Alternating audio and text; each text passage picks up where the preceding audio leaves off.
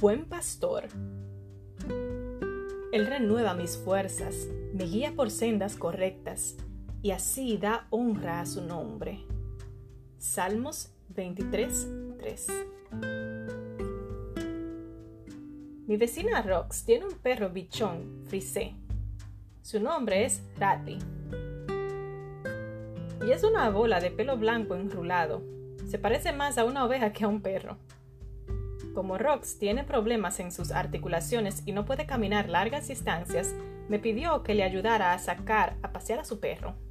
Le dije que sí entusiasmada. Me encantan los perros. Además, ¿qué tan difícil podía ser sacar a pasear un perro bichón frisé? La primera señal de problemas fue lo mucho que nos costó ponerle el arnés. Radley está tan regordete que casi no le entraba.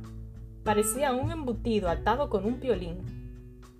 Sin embargo, cuando finalmente comprendimos y salimos el camino, me convencí de que todo saldría bien. Estaba muy equivocada. Hay cinco o seis cuadras de la casa de Rox al parque pero cuando llegamos, Radley ya estaba jadeante.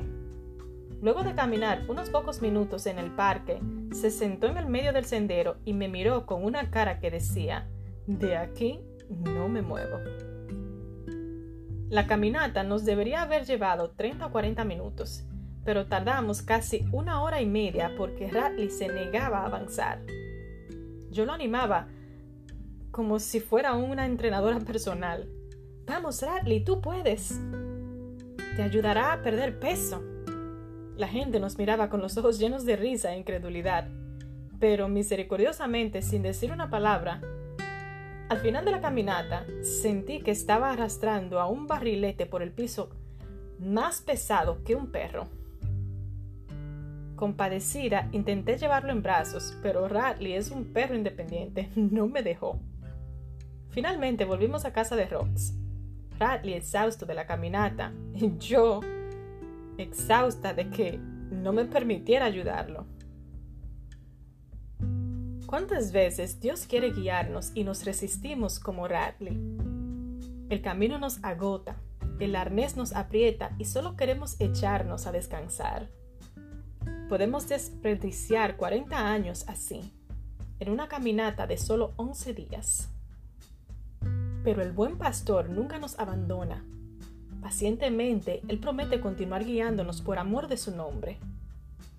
Por mucho que nos sacudamos en sus brazos o nos encaprichemos, el buen pastor no se aleja. Dejemos de resistirnos y de perder el tiempo. Permitamos hoy que Jesús nos guíe. Señor, confieso que muchas veces me porto como Radley me resisto a que me guíes e intento hacer las cosas a mi manera, perdiendo tiempo y energía. Hoy quiero permitir que me guíes. Hoy quiero aprender a confiar más en el buen pastor. Dame tu mansedumbre para seguirte humildemente estas 24 horas.